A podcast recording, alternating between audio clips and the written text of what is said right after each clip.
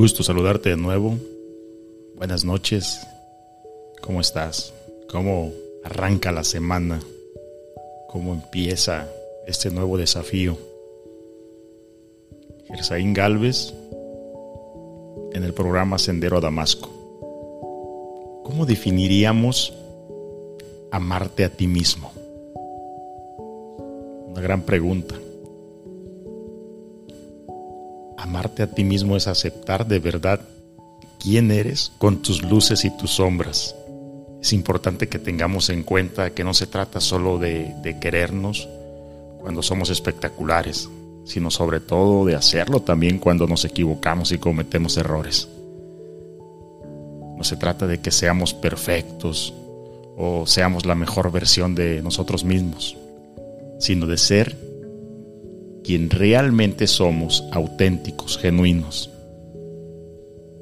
Es también estar dispuesto a desarrollar el potencial, a no conformarnos con ser menos de lo que valemos. Es importante que nos demos cuenta de que hablamos de ser, no de hacer. Debemos ser conscientes de que lo que hacemos influye de forma pequeña en nuestra autoestima. En la medida en la que ese hacer desarrolla tus cualidades internas y potenciales. Las relaciones con los demás son importantes, pero también es fundamental el vínculo que una persona mantiene consigo misma. Para alimentar este amor propio, podemos observar este proceso de acompañamiento hacia nosotros mismos como un aprendizaje. Tus personas más queridas aportan un significado valioso a tu presente. Sin embargo, solamente tú puedes acompañarte en todo momento.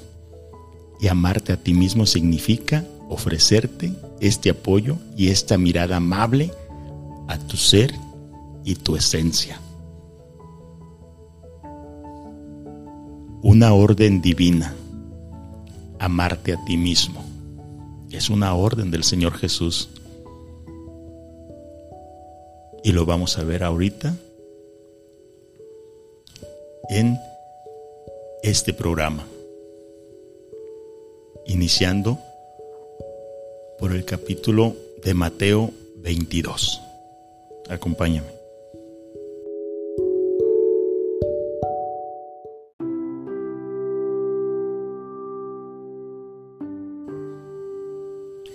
Capítulo de Mateo 22, del 34 al 40,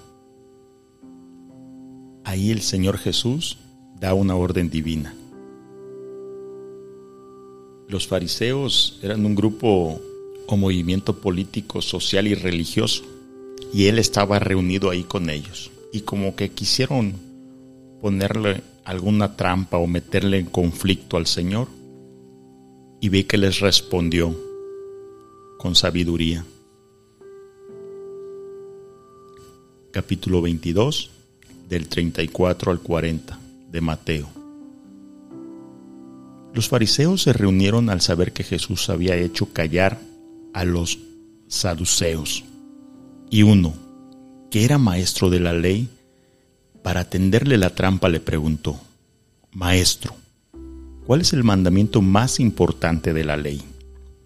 Jesús le dijo, Ama al Señor tu Dios con todo tu corazón, con toda tu alma y con toda tu mente. Este es el más importante y el primero de los mandamientos. Pero hay un segundo, dice Jesús, parecido a este. Dice, ama a tu prójimo como a ti mismo.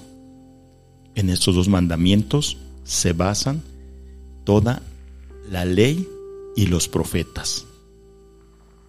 Es una orden divina.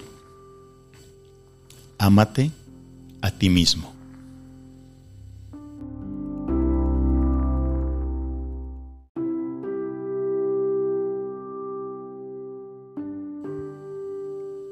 Ama a Dios, pero ámate también a ti. Si no te amas tú mismo, no podrás amar a los otros. Pero para amarse a sí mismo con equilibrio resulta difícil, es complicado. Después de la entrada del pecado a este mundo, necesitas sentirte digno de ser feliz y realizarte como persona. Parece fácil, pero no lo es. Implica reconocerte en condiciones de ser querido tal como eres.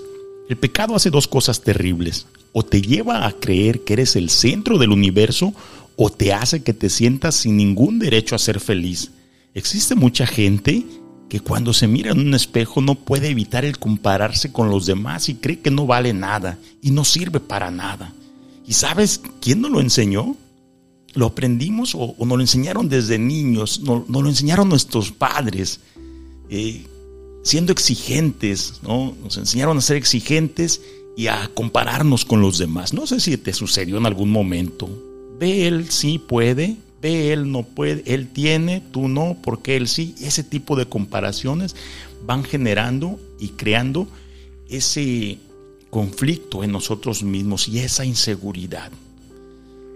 Lo triste de todo es que el cuerpo expresa constantemente lo poco que te quieres, con malestares y enfermedades. Los problemas de relación también son una evidencia de falta de autoestima. ¿Por qué lo haces contigo mismo? Lo haces también con los demás. Gente querida que vive a tu lado termina siendo víctima de frustración y descontento. Y en cada programa te aseguro que te voy a decir lo mismo. Lo digo por mí, por experiencia propia. Si no te amas a ti mismo, ¿cómo estarás siempre conforme, disfrutando de la vida y valorizando a los demás? No se puede. Ya lo he vivido. Ya lo he vivido tu vida será transformada en un calvario de calamidades y en una cadena de desencuentros, de errores, de fracasos y accidentes que te harán sentir miserable.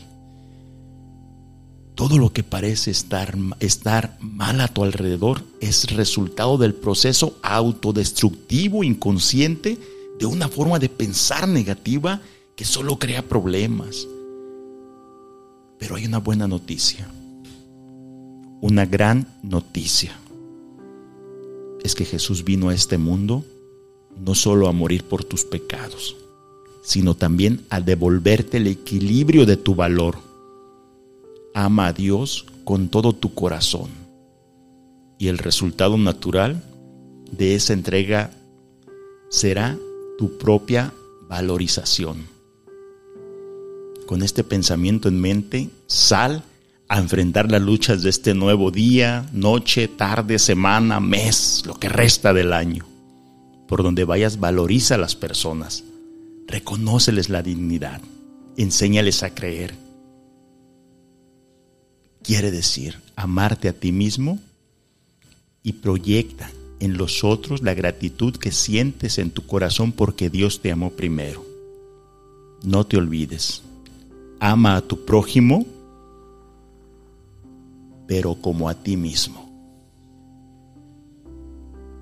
Date el espacio que mereces en tu vida, siente el afecto que recibes, eres alguien muy especial para el Señor, pasa tiempo contigo, pasa tiempo con el Señor en oración, establece límites de la gente que tóxica, aliméntate sanamente, realiza ejercicio, disfruta de contenidos de calidad.